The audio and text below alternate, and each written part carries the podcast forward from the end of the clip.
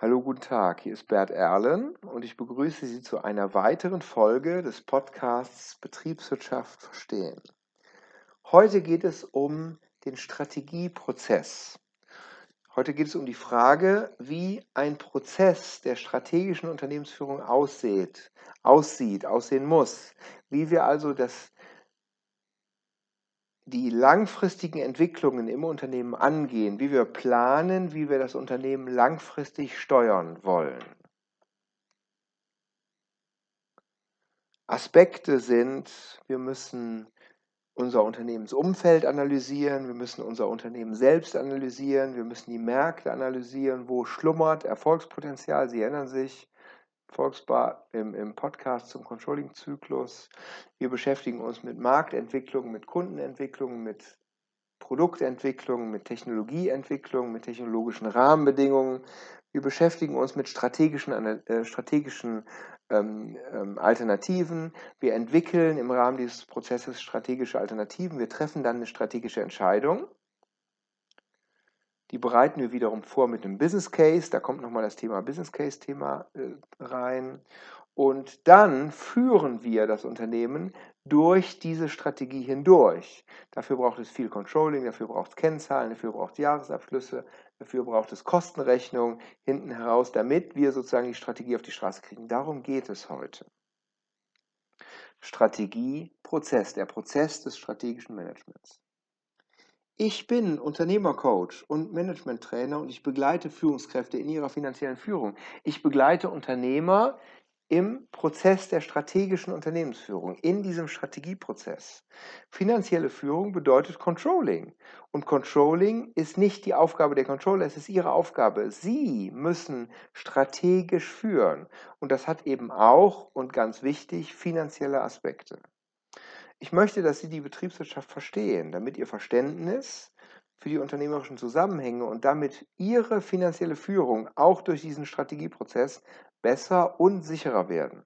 Sicherer ist natürlich ein ganz wichtiger Controlling-Aspekt. Sie müssen natürlich, Stichwort Strategie gegenüber Ihren Mitarbeitern, Stichwort Führungsfähigkeit, Sie müssen natürlich eine gewisse Sicherheit ausstrahlen, dass Sie, dass Sie, dass Sie sozusagen wissen, wo die Reise hingehen soll. Sie müssen gleichzeitig offen sein für Veränderungen, Sie müssen offen sein für Aspekte, kritische Aspekte, die reinkommen, die Sie vielleicht gar nicht bedacht haben. Auf der anderen Seite müssen Sie aber auch Ihre Mitarbeiter mitnehmen auf diesen Strategieprozess und sie müssen eine gewisse Sicherheit ausstrahlen, damit ihre Mitarbeiter auch bereit sind, mit ihnen zusammen diesen Weg gehen, diesen Weg zu gehen.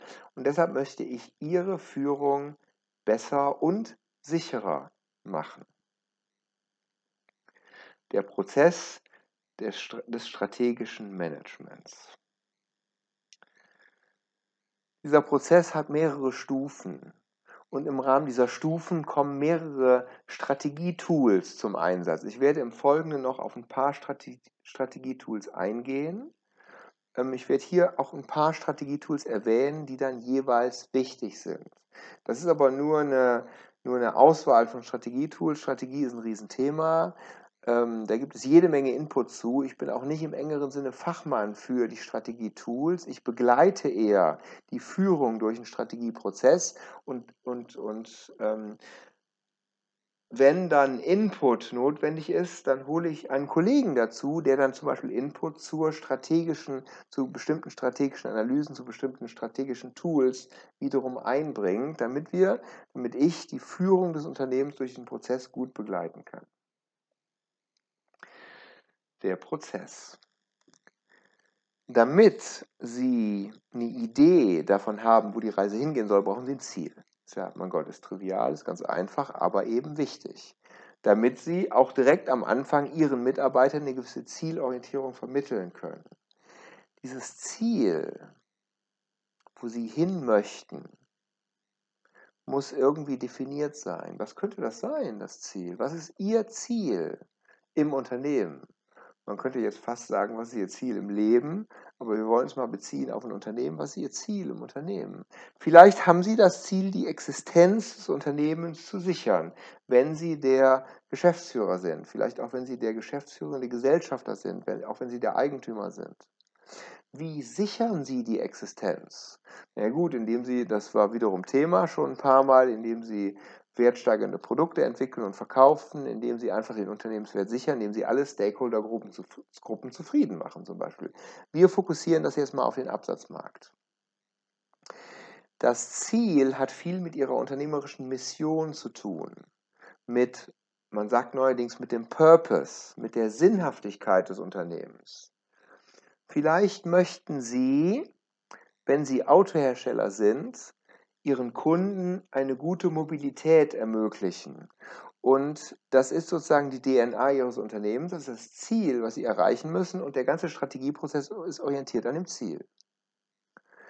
Wenn Sie Lebensmitteleinzelhändler sind, dann ist Ihr Ziel, Ihre Mission, dass Sie sozusagen die Welt, die, die Bevölkerung, die Menschen um Sie herum versorgen wollen mit, mit, mit Lebensmitteln des täglichen Bedarfs. Vielleicht sind Sie Geschäftsführer eines IT-Unternehmens und Sie beschäftigen sich mit künstlicher Intelligenz. Dann ist vielleicht Ihr Ziel, Ihre Mission, Ihre ganz persönliche Mission.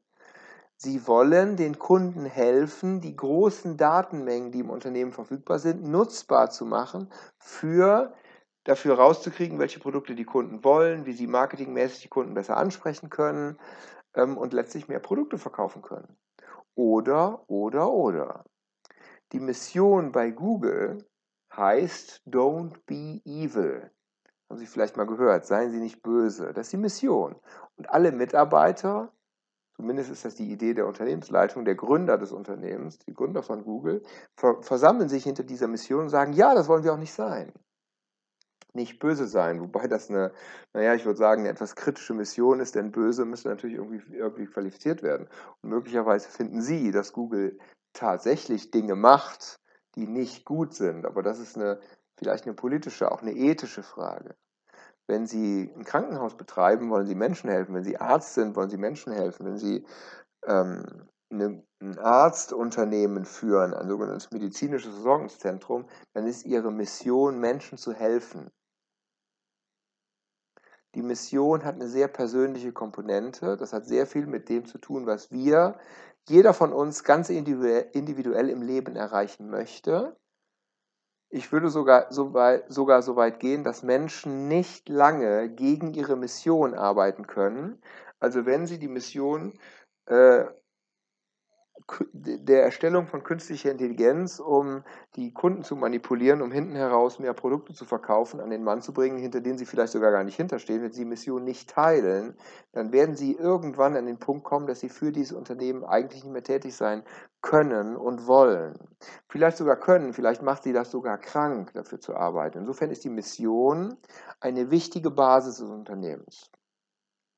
Ein weiterer Aspekt des Ziels ihres unternehmerischen Ziels, das eben mit der Mission zu tun hat, ist die Vision. Die Vision ist dann nicht so sehr das relativ, ja, ich will nicht sagen diffuse Ziel dieser Mission, sondern die Vision ist, wie komme ich da jetzt wirklich hin?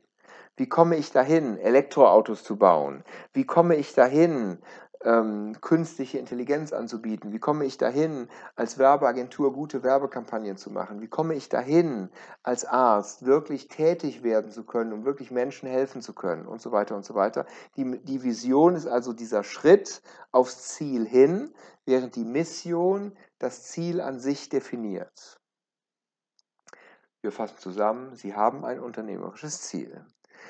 Jetzt überlegen Sie, was habe ich denn da? Das nennt man interne Analyse. Sie machen eine interne Analyse. Sie analysieren Ihre Schwächen und Ihre Stärken. Was kann ich denn gut? Oder wenn ein Unternehmen schon existiert, Sie haben bereits Mitarbeiter, was können meine Mitarbeiter gut? Was haben wir denn in der Vergangenheit gut gemacht? Wir haben vielleicht gute Autos gebaut. Wir haben vielleicht gut ein Unternehmen geführt. Wir haben vielleicht gute Werbekampagnen gemacht. Wir haben vielleicht gut ähm, Unternehmen kommunikativ begleitet. Wir haben vielleicht gut künstliche Intelligenz programmiert. Wir haben vielleicht gut ERP-Systeme programmiert und so weiter und so weiter. Das sind alles bestimmte, bestimmte Kompetenzen, ähm, die Sie in Ihrem Unternehmen haben und die finden Sie heraus durch eine interne Analyse der Stärken und Schwächen. Was können wir, was können wir nicht? Sie machen auch eine externe Analyse der Chancen und der Risiken. Sie eruieren Märkte da draußen. So wie irgendwann mal vor, ist mittlerweile schon lange her, Apple den Markt für Unterhaltungselektronik eruiert hat. Vielleicht erinnern Sie sich, die haben irgendwann den iPod rausgebracht und vorher war das Musik downloaden übers Internet gab es nicht. Das gab so ein bisschen halbregal, legal auf irgendwelchen Seiten. Da war Musik irgendwie hochgeladen, aber keiner wusste so richtig, mache ich mich da strafbar oder nicht, wenn ich das runterlade. Also hat Apple überlegt, ja, das könnte ein interessanter Markt sein. Also da schlummert viel Geld und äh, Stichwort interne Analyse. Wir wissen auch, wie man solche Websites, Download-Websites programmiert. Wir haben einen gewissen Zugang, wir haben ein gewisses, gewisses, Image am Markt. Das könnte im Grunde eine gute Sache sein. Lass uns doch mal überlegen. Aber wenn man Chancen und Risiken eruiert, dann stecken da vielleicht hohe Chancen, vielleicht auch einfach gute Chancen, um gutes Geld zu verdienen. Aber ein Risiko könnte sein, dass wir vom Musikgeschäft überhaupt keine Ahnung haben. Apple Computer hatte vom Musikgeschäft überhaupt keine Ahnung. Also mussten die überlegen, hm, was können wir denn machen, um davon, um da ein bisschen Know-how aufzubauen, um da vielleicht Mitarbeiter ähm, zu rekrutieren, die sich damit beschäftigen und so weiter und so weiter. Wenn Sie die Mission haben, Sie wollen Menschen helfen im medizinischen Sinne, aber Sie haben keine medizinische Ausbildung, dann haben Sie ein Problem. Und dann entstehen aus dieser, aus dieser Analyse der Chancen, aber auch der Risiken, und ihrer Stärken, aber auch ihrer Schwächen entsteht ein gewisser Handlungsbedarf. Und dieser Handlungsbedarf gibt Vorgaben für diesen, weitere Vorgaben für diesen Strategieprozess. Diese Analyse, Stärken, Schwächen, Chancen, Risiken, interne Analyse und externe Analyse nennt man SWOT-Analyse. Strength, Weaknesses, Stärken, Schwächen, Opportunities and Threats, Chancen, Risiken sogenannte SWOT-Analyse. Ist ein Klassiker der strategischen Analyse, haben Sie möglicherweise schon kennengelernt, auch schon mal gehört möglicherweise. In sehr vielen Unternehmen wird eine SWOT-Analyse angewendet, angewendet, um sich darüber klar zu werden, welche Stärken haben wir im Unternehmen, welche Schwächen haben wir im Unternehmen, wo sind Chancen, wo sind Risiken. Damit verbunden ist natürlich sowas wie, wo sind Szenar wo sind Trends, wo sind Trends im Markt, wohin entwickeln sich Märkte. Stichwort Elektromobilität, aktuelles Stichwort der letzten Jahre. Und da wird sich sehr viel im Markt verändern. Wo sind, wo schlummert Wertsteigerungspotenzial? Wo können wir gutes Geld verdienen? Wie sind überhaupt Marktanteile verteilt? Wie ist die Marktstruktur verteilt? Gibt es gewisse Eintrittsbarrieren in Märkte? Ist es, ist es leicht für uns, in diesen Markt einzutreten? Ist es nicht so leicht für uns, in diesen Markt einzutreten? Also ich bin ja Unternehmercoach und Managementtrainer. Ich kann jetzt relativ leicht in diesen Trainingsmarkt eintreten ähm, oder in, sagen wir mal, ein neues Themenfeld eintreten, weil ich schon grundsätzlich eine gewisse Ahnung davon habe, wie man coacht und wie man trainiert. Ich könnte aber nicht in den Markt für Gesundheitsdienstleistungen eintreten, weil ich kein Mediziner bin, keine Ahnung habe. Die Eintrittsbarriere wäre für mich also relativ hoch, weil ich müsste erst Medizin studieren. Einen Doktor erwerben möglicherweise. Ich könnte auch nicht anfangen, Stahlbrammen zu gießen, weil ich bräuchte erst ein Stahlwerk. Und für das Stahlwerk brauche ich erstmal jede Menge Geld. Das heißt, die Eintrittsbarriere heißt, man braucht jede Menge Geld. Im Rahmen dieser äh, strategischen Analyse, der SWOT-Analyse, beschäftigt man sich also auch zum Beispiel mit Eintrittsbarrieren in Märkte rein. Komme ich da leicht rein, komme ich da nicht so rein, nicht so leicht rein. Man macht also eine strategische Analyse. Man hat ein Ziel, man weiß, wo man hin will und im nächsten Schritt macht man mal eine strategische Analyse, Stichwort SWOT-Analyse, als ersten Schritt, um zu eruieren, naja gut, wie komme ich denn jetzt dahin? Komme ich dahin oder komme ich da nicht so leicht hin?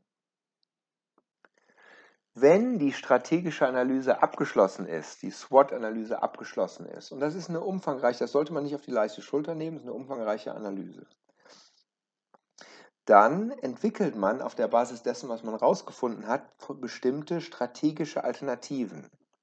Man überlegt, also ich könnte jetzt das machen und ich könnte das machen und ich könnte das machen. Ähm, wenn Sie RWE sind, und es gibt strategischen Veränderungsbedarf, weil wir haben einen Ausstieg aus der Kohleverstromung, die politisch aktiviert wurde. Wir haben also einen äußerlichen Impuls in Veränderungsbedarf.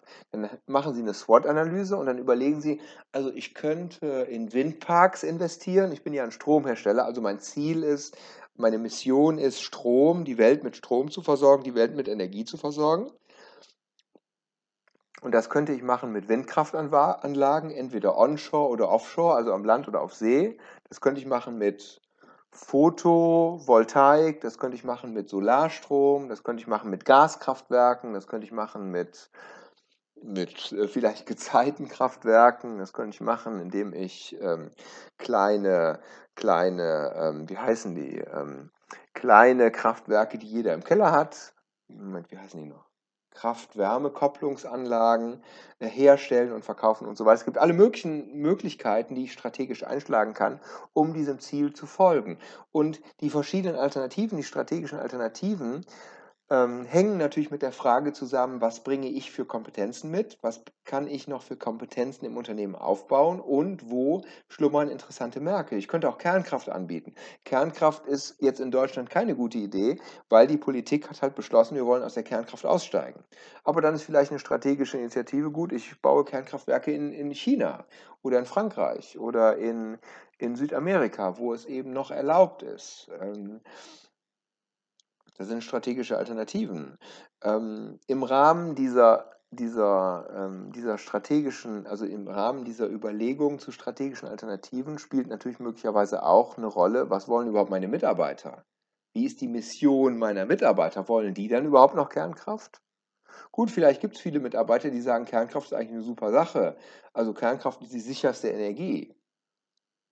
Darüber gehen die Meinungen jetzt auseinander. Und bei uns hat ja die hat sich die politische Meinung eben zu Lasten der Kernkraft sehr gedreht. Aber gehen Sie mal nach Frankreich und fragen Sie da mal die Leute. Die Franzosen denken, Kernkraft ist eine super Sache. Keine CO2-Emissionen, die Kernkraftwerke sind relativ sicher. Die sind ja von richtig guten deutschen Ingenieuren geplant und gebaut worden. Die sind relativ sicher. Die werden nicht so wie in Japan in die Luft fliegen. Aber gut, man weiß es nicht. Man eruiert also verschiedene strategische Alternativen und auch das bedeutet einen sehr intensiven Prozess des Überlegens, dass man alle möglichen Kriterien abprüfen muss, ob man eben diese strategischen, ob das wirkliche strategische Initiativen sind für einen selbst, für das Unternehmen selbst oder eben nicht. Wenn man das gemacht hat, dann hat man verschiedene strategische Alternativen eruiert, herausgefunden und man hat sie letztlich heruntergebrochen durch einen gewissen Prozess, wie auch immer das funktioniert, zu drei Alternativen. Also wir könnten jetzt in Windparks investieren, wir könnten jetzt in Gaskraftwerke investieren und wir könnten jetzt in Solarstromanlagen auf Hausdächern investieren. Drei strategische Alternativen. Dann bewertet man die strategischen Alternativen. Man muss Bewertungskriterien finden und die Bewertungskriterien sind qualitativ und quantitativ. Da kommt dann letztlich die Frage rein, passt das überhaupt zu unter, unter unserer unternehmerischen Mission? Man sagt zu unserer DNA, passt das überhaupt? Machen das die Mitarbeiter überhaupt mit? Können wir das überhaupt mit dem Mitarbeiterstamm? Können wir das mit den, mit den bestehenden Ressourcen, die wir im Unternehmen haben oder nicht?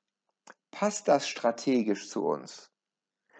Welche Gewinne können wir denn erzielen auf den unterschiedlichen Märkten? Also welche Gewinne gehen auf dem Windparkmarkt, auf dem Windenergiemarkt, welche Gewinne gehen auf dem Solarenergiemarkt, welche Gewinne gehen auf dem Gaskraftwerkmarkt? Kommen wir überhaupt noch an Gas? Wie sind denn überhaupt die Gaslieferungsmöglichkeiten? Wie sind denn überhaupt die Möglichkeiten, Solarenergie Solarenergieanlagen zu investieren? Wie sind denn die Möglichkeiten, Windenergieanlagen zu investieren, wenn neuerdings immer 1000 Meter Abstand gehalten werden muss? Sie erinnern sich an die politische Diskussion. Dann machen wir eher Offshore-Windparks, dann bauen wir Windparks in der Nordsee vielleicht. Aber dürfen wir das überhaupt in der Nordsee? Vielleicht in der Ostsee, aber in der Ostsee weht vielleicht nicht so viel Wind, also lieber in der Nordsee, da ist ein bisschen windiger. Aber können wir das überhaupt in den deutschen Hoheitsgewässern? Ist überhaupt noch Platz? Dürfen wir das meinetwegen aus Vogelschutzgründen? Dürfen wir das aus, aus, aus vielleicht Schifffahrtsgründen? Wie auch immer. Es gibt alle möglichen Rahmenbedingungen, die dazu führen, dass wir diese strategischen Alternativen bewerten müssen. Und dann kommen wir vielleicht zu dem Ergebnis, oh ne, Gas, Gas ist wieder ähm, CO2-intensive Energie, die öffentliche Meinung äh, ist vielleicht ein bisschen gegen uns, das wollen wir vielleicht gar nicht. Gas wird vielleicht auch teurer demnächst, wenn Nord Stream 2 nicht funktioniert oder wenn äh, in der Ukraine die Gaspipelines nicht mehr in Weißrussland, mal sehen, oder in Belarus, mal sehen, was da jetzt passiert und so weiter, zu risikoreich lassen wir. Strategie, also Alternative abgelehnt. Solaranlagen oder Windkraft, also Solarstrom oder Windkraftstrom. Ah, Solarstrom, wir müssen Flächen eruieren, wir müssen ähm, müssen die Flächen erstmal finden. Also entweder wir bauen so wie in der A3, so wie an der A3 in, in, in Nordbayern in der Nähe von Aschaffenburg, Riesenfelder von, Alarm, äh, von Solarstromanlagen. Aber haben wir überhaupt Felder? Haben wir überhaupt so viel?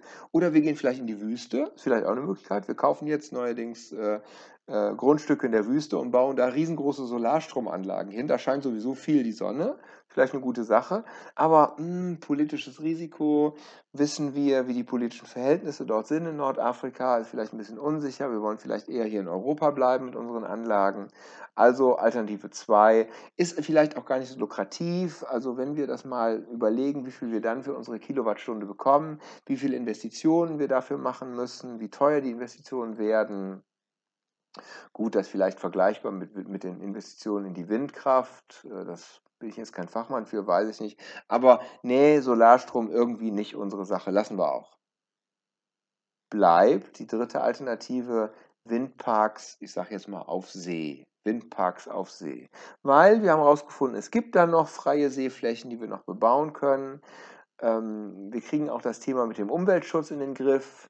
Ähm, auch der Bau ist nicht ganz risikoarm, aber das kriegen wir hin. Da haben wir schon Erfahrung, das haben wir letztens schon gemacht, wie auch immer. Das machen wir jetzt. Und wir bauen jetzt Windkraftanlagen. An diesem Punkt, also wir haben unser Ziel gesetzt, wir haben eine SWOT-Analyse gemacht, wir haben verschiedene strategische Initiativen, äh, Alternativen eruiert und dann haben wir die bewertet. Und am Ende der Bewertung kommen wir zum Ergebnis, wir machen diese eine strategische strategische, wir gehen dieses eine strategische Projekt an und dann machen wir einen Business Case. Im Grunde ist der Business Case schon ein bisschen am Rande mitgelaufen. Jetzt wird aber konkret in eine Excel-Tabelle werden die ganzen Cashflows reingeschrieben, wird ein ganz konkreter Business Case gemacht. Ähm, und am Ende dieses Business Cases äh, treffen wir die Entscheidung, yo, wir machen das. Da trifft der Vorstand oder die Geschäftsleitung die strategische Entscheidung. Alle Mitarbeiter werden informiert. Hallo liebe Mitarbeiter, wir werden jetzt in folgende strategische Richtung gehen. Da finden vielleicht im besten Falle nochmal Kommunikationsschleifen statt mit den Mitarbeitern, dass wirklich gesagt wird, ja, liebe Mitarbeiter, geht ihr auch mit? Wollt ihr das? Seid ihr damit einverstanden? Denn wir brauchen euch ja, wir brauchen eure Kompetenzen, wir brauchen eure Motivation für das Projekt. Ähm, vielleicht müssen wir noch ein paar neue Mitarbeiter einstellen, weil wir bestimmte weil wir in der SWOT-Analyse herausgefunden haben, wir haben bestimmte Kapazitäten nicht, bestimmte Kompetenzen nicht im Unternehmen, müssen wir neu einstellen. Aber das machen wir jetzt. Wir treffen jetzt die strategische Entscheidung und das heißt, wir schicken den Zug auf die Reise. Wir schicken den strategischen Zug auf die Reise. Wir setzen den kräftig unter Dampf, wir besorgen uns Geld von Geldkapital, also von Kapitalgebern, von vielleicht neuen Eigentümern, wir besorgen uns neues Eigenkapital, wir besorgen uns vielleicht einen Kredit von der Bank, damit wir auch ordentlich den Zug einheizen können, damit wir den Windpark bauen können. Das ist ja nicht ganz billig. Um sozusagen das Erfolgspotenzial aufzubauen, schicken wir ihn auf die Reise. Und damit der Zug gut fährt, brauchen wir Controlling. Wir brauchen alle Mitarbeiter, die müssen alle mitmachen, die müssen alle mit auf den Zug aufspringen wir brauchen nämlich relativ viel motivationale Energie, damit der Zug fährt, damit er ans Laufen kommt. Das ist bei neuen Initiativen in Unternehmen nicht so leicht. Sie kennen das möglicherweise. Wir nehmen uns was vor, wir haben das schon ganz gut analysiert, aber diese Motivation, diese Anpackenergie, die ist nicht leicht zu bekommen. Und für diese Anpackenergie ist es sehr wichtig, dass wir sozusagen alle, naja, dazu kriegen, dass alle mitmachen, dass wir Begeisterung richtig erzeugen. Begeisterung für unseren strategischen Weg, weil dann haben wir eine gewisse Gewähr, dass wir, es auch, dass wir das auch erreichen, dass wir das strategische Ziel auch erreichen, dass wir das Ziel des Business Cases auch erreichen werden. Und dafür brauchen wir hinten heraus jede Menge Controlling. Dafür brauchen wir Kostencontrolling, dafür brauchen wir Preiscontrolling, dafür brauchen wir ähm, naja, eine Produktkalkulation, eine Deckungsbeitragsrechnung, eine Break-Even-Rechnung, äh, und so weiter und so weiter. Dafür müssen wir ähm, Durchlaufzeiten eruieren, dafür müssen wir vielleicht Qualitätsstandards äh, ständig messen, dafür müssen, vielleicht, müssen wir vielleicht äh, die Kompetenzen, wir müssen auch eine Personalentwicklung, wir brauchen eine, eine Organisationsentwicklung, damit das alles funktioniert, damit wir den Zug auf die Reise kriegen, damit irgendwann, irgendwann, hoffentlich bald, weil irgendwann kommt ein Hänger, da kriegen wir ein bisschen Nachentscheidungsdissonanz, dann denken wir, hm, ob das eine gute Idee war, weiß ich nicht so richtig. Wir müssen aber diese Nachentscheidungsdissonanz überwinden, um weiter am strategischen Pfad zu bleiben, damit irgendwann wir Geld verdienen werden mit dem Produkt, mit dem Windpark. Wir haben den Windpark gebaut, ganz viele waren damit jahrelang beschäftigt, den Windpark zu bauen. Wir haben jede Menge äh, Kabel durch, die, durch, durch, durch, durchs Meer gelegt mit dem Strom aus dem Windpark. Wir haben jede Menge Kabel von Norddeutschland nach Süddeutschland äh, verlegt, weil in Norddeutschland entsteht der Wind, in Süddeutschland wird der Strom gebraucht. Das alles, alles, alles haben wir gemacht und letztlich verdienen wir irgendwann Geld. Überlegen Sie mal, was das für ein anstrengender Prozess ist, den ich gerade beschrieben habe. Wie emotional anstrengend er ist, Alleine schon deshalb, weil er lange dauert. Wie lange hat es gedauert, bis Apple den ersten Podcast produziert, also den ersten, Pod, den ersten iPod, Entschuldigung, den ersten iPod produziert und verkauft hat und iTunes fertig programmiert hatte, damit der Download funktioniert? Das hat lange gedauert und da braucht es verdammt viel Durchhaltevermögen.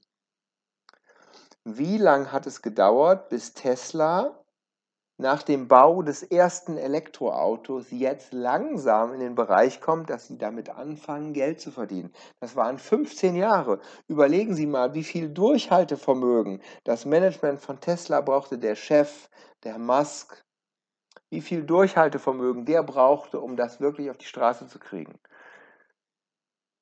Genauso bei Amazon, bei Zalando, Vielleicht hat bei Ihnen um die Ecke vielleicht gerade ein neues Fitnessstudio aufgemacht. Eine neue Fitnessstudio-Kette. Wie lange es gebraucht hat, bis die sozusagen ihre Kundenbeziehung aufgebaut hatten, überhaupt bis sie erstmal sich einig geworden sind, welche, welche, welche Kunden sie überhaupt ansprechen wollen, welche, welche Geräte sie da machen wollen, welche Kurse sie anbieten wollen. Bis dann der erste Kunde kommt, bis der erste Kurs stattgefunden hat, bis der erste Kunde bezahlt. Das ist ein anstrengender Prozess. Und um diesen anstrengenden Prozess gut über die Bühne kriegen zu können, brauchen Sie verdammt viel Motivationsenergie für Ihre Mitstreiter. Und das braucht alles gute Führung. Das braucht finanzielle Führung. Sie müssen auch die Kennzahlen im Griff haben, die Sie im Laufe dieses Prozesses definieren und die Sie begleiten. Das braucht aber auch viel Führung im Sinne von Motivation, im Sinne von Mission, im Sinne von Visionsarbeit, im Sinne von Konflikte moderieren, die, auch, die unweigerlich in diesem Prozess irgendwann entstehen werden. Derzeit verändert sich ja viel durch die Corona-Krise und viele Unternehmen sind plötzlich vor die Frage gestellt, funktioniert unser Geschäftsmodell demnächst noch? Im Rahmen der Weiterbildung, und das ist ja ein Bereich, wo ich mich gut auskenne, stellen sich viele die Frage, wie viel E-Learning werden wir in Zukunft machen? Werden wir mehr E-Learning machen im Sinne von Webinare, Webseminare, im Sinne von ähm, Lernen über Videos, Lernen über Web-based Trainings, Lernen über Podcasts, so wie wir hier zum Beispiel? Lernen über Zoom, über Videokonferenzsysteme, überhaupt ähm, Besprechungen über Videos, auch Coaching über Videokonferenzsysteme. Wie viel wird sich ja verändern? Und da bin ich beteiligt im Aufbau einer neuen Plattform. Und so eine Internetplattform für E-Learning. Und die baut sich nicht mal so eben auf. Da brauche ich natürlich jemanden, der sich mit, mit, mit, mit IT auskennt, mit Programmierung auskennt. Ich brauche jemanden, der sich rechtlich auskennt. Wie sieht es aus? Wie bekomme ich Trainer auf die Plattform? Wie werden die Verträge gestaltet mit den Trainern, damit sie entsprechend gut von der Plattform, von den Seminaren, von elektronischen Produkten, die dann gekauft werden, profitieren können? Ich brauche natürlich jemanden, der sich in der Weiterbildung auskennt, der sich in der Weiterbildungsszene auskennt. Ich brauche auch jemanden, der ähm, der Trainer akquiriert, die auf der Plattform ihre Produkte anbieten. Und, und, und. Gerade die IT. Ich bin kein Fachmann in der IT. Ich weiß, ich habe eine Vorstellung davon, was die Plattform können muss. Aber wie man das hinkriegt, dass sie das kann, das weiß ich nicht. Ich kenne nicht die Komponenten, die vielleicht irgendwo da draußen vorhanden sind, die man vielleicht bei WordPress kaufen kann, bei der WordPress-Programmierung. Die Abrechnungssysteme, die man da implementiert. Ich weiß auch gar nicht, wie man das implementiert. Ich bin also ganz elementar auf die IT-Kollegen angewiesen, damit das funktioniert. Es braucht verdammt viel Energie und das brauche ich Ihnen nicht zu sagen. Mit jedem Rückschlag haben wir einen riesen motivationalen Dämpfer in dem Projekt. Aber wir versuchen Durchhaltevermögen zu generieren, damit das gut funktioniert, damit irgendwann bald diese Plattform an den Start gehen kann. Die soll bald an den Start gehen, damit wir bald damit Geld verdienen können. Damit die Anfangsinvestitionen, Stichwort Business Case, damit die Anfangsinvestitionen schnell sich amortisieren, Amortisationsdauer. Und damit wir irgendwann schöne, gute Cashflows reinkriegen, damit wir hinten heraus einen guten unternehmerischen Mehrwert mit dieser Plattform erwirtschaften können. Das ist ein Strategieprozess. So läuft ein Strategieprozess ab. Sie machen ständig, Sie durchlaufen ständig solche Strategieprozesse. Vielleicht bekommen Sie das nicht immer mit, weil das vielleicht im Management passiert und Sie sind nicht Teil dieses des Top-Managements im Unternehmen beispielsweise, wenn die zusammensitzen. Aber die Kernaufgabe des Top-Managements ist, solche Prozesse anzuschieben, zu moderieren, zu begleiten und letztlich dann zu implementieren. Sie brauchen zwischendurch vielleicht mal Sie brauchen natürlich einen Business Case, habe ich angesprochen. Vielleicht brauchen Sie auch mal eine Übersicht über die, hm, über die Marktkräfte. Darüber werde ich noch einen Podcast machen, über die sogenannten fünf Wettbewerbskräfte, die Five Forces, im Rahmen der strategischen Analyse, im Rahmen der SWOT-Analyse, um sich klar darüber zu werden, wie funktioniert überhaupt der Markt, auf dem ich hier tätig bin. Sie machen vielleicht mal eine Business Model Canvas. Die, eine Business Model Canvas ist ein, ein Tool, um sich Geschäftsmodelle bildlich äh, vor Augen zu führen und zu entwickeln und weiterzuentwickeln. Das wird viel in der Startup-Szene verwendet. Auch darüber werde ich noch einen Podcast machen. Das machen Sie, wenn Sie die strategischen Alternativen entwickeln. Dann brauchen Sie eine Business Model Canvas wenn Sie überlegen, auch in der Strategieentwicklung, wie Sie auf dem Markt auftreten wollen, müssen Sie sich darüber klar werden, wie ist mein strategischer, wie ist mein Marketingauftritt auf dem Markt? Werde ich ein billiger, ein Billiganbieter sein oder werde ich ein, ein eher teurer, ein wertorientierter Anbieter sein? Das bedeutet aber, ich muss auch ein hochwertiges Produkt und eine hochwertige Dienstleistung verkaufen. Die muss ich mir wiederum natürlich mit kompetenten Kollegen, kompetenten Mitarbeitern oder einem guten Produkt ähm, ähm, erarbeiten können, sonst wird der gute Preis nicht bezahlt. Also bin ich eher Aldi oder bin ich lieber eher Feinkostkäfer sozusagen? Bin ich eher Ryanair oder bin ich eher äh, die Lufthansa mit ihrer Premium-Linie? Oder, oder, oder. Und dafür gibt es alles Tools und diese Tools werde ich ausgewählt auch in den nächsten Podcasts betrachten. Auch der Strategieprozess ist nicht so kompliziert, wie Sie vielleicht denken. Der ist wiederum komplex. Es braucht ganz viele Ebenen, die wir betrachten müssen. Das bedeutet, dass der Strategieprozess lange läuft. Da müssen wir gut Energie halten. Aber im Grunde ist es wiederum ganz einfach, was man einfach dafür braucht. Und das habe ich dargestellt. Man braucht ein Ziel, man macht eine Analyse, eine SWOT-Analyse, man generiert sich strategische Alternativen, 1, 2, 3, dann bewertet man die Initiativen, kommt die Alternativen, Entschuldigung, kommt letztlich zu einer Bewertung, okay, wir Leute, wir machen nicht das, wir machen nicht das, aber wir machen jetzt das. Und dann schickt man den Zug auf die Reise und dann braucht man Controlling, um die Richtung des Zuges auch gut kontrollieren zu können. Um das zu sagen, ThyssenKrupp hat auch den Zug auf die Reise ge geschickt und er ist krachend vor die Wand gefahren. Und da kann man jetzt sagen, die haben nicht gut genug controlled, die haben den Zug nicht gut genug controlled. Die finanzielle Führung dieses Aufbaus des Stahlwerks war nicht gut genug. Nicht nur die finanzielle Führung, vielleicht auch andere Führungsaspekte, aber auch die finanzielle Führung war nicht gut genug. Und deshalb geht es, geht es ThyssenKrupp schlecht jetzt. Also sorgen Sie dafür, dass der Zug immer ordentlich unter Dampf steht und dass alle mitmachen. Dann steht er nämlich unter Dampf. In diesem Sinne hoffe ich, ich konnte den Nebel zum Thema strategische Unternehmensführung etwas lichten. Kontaktieren Sie mich, wenn Sie oder Ihre Mitarbeiter besseres Wissen zur betriebswirtschaftlichen Unternehmensführung brauchen. Sie finden mich im Internet unter bert-erlen.de, auf LinkedIn und Xing, E-Mail info at bert-erlen.de. Kontaktieren Sie mich, wenn ich Sie unterstützen kann in diesem Prozess, wenn ich Sie begleiten kann. Das ist sehr, sehr wichtig, dass man eine gute Begleitung hat in diesem Prozess, damit man sozusagen an alles denkt, auf alles achtet. Und der, solche Prozesse werden oft auch extern begleitet, weil es braucht manchmal den Blick von außen, um einfach gut diesen Prozess durchlaufen zu können. Vielen Dank für Ihre Aufmerksamkeit und bis zum nächsten Mal, bis zur nächsten Podcast-Folge.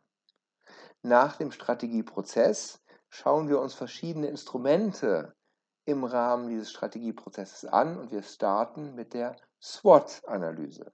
Bis dahin, alles Gute, vielen Dank für Ihre Aufmerksamkeit heute. Tschüss.